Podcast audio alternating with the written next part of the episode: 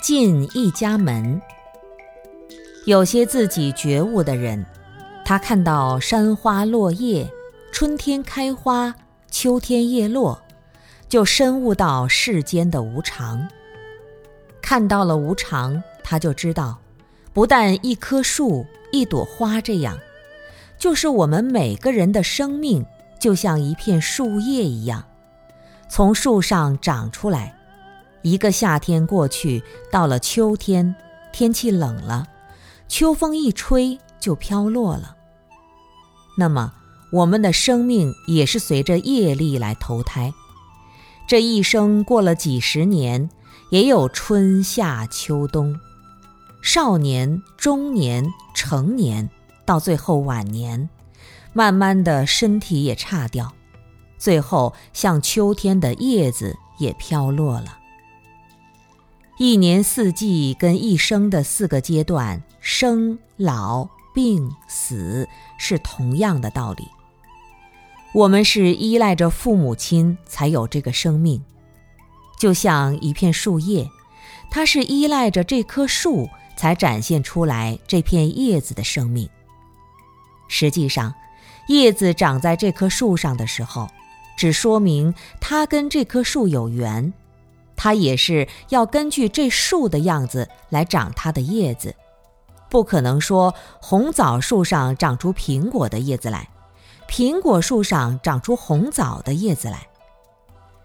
这棵树上长的就是这棵树的叶，就像我们如果投胎在我们的父母亲这里，父母亲是什么样的人，这个遗传的基因就会让我们长成什么样子。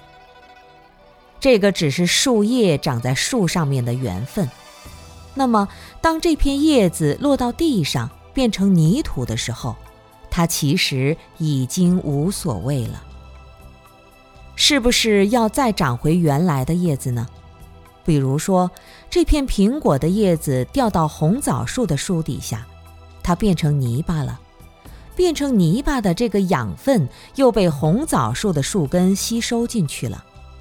被吸收进去以后，它长出来的就是红枣叶子。虽然我们现在是人，因为我们父母亲这个树是人的树，我们长出来还是人模人样的叶子。但是如果去世了以后，人的这片叶子掉到恶鬼道或者畜生道的那个树底下去，那来生长出来就是畜生的模样。世间的万物都是这样，我们大家也是这样，所以有人讲，不是一家人不进一家门。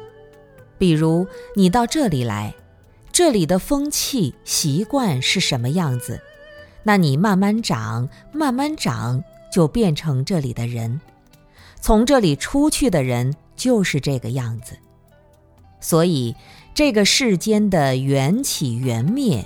是非常奥妙的。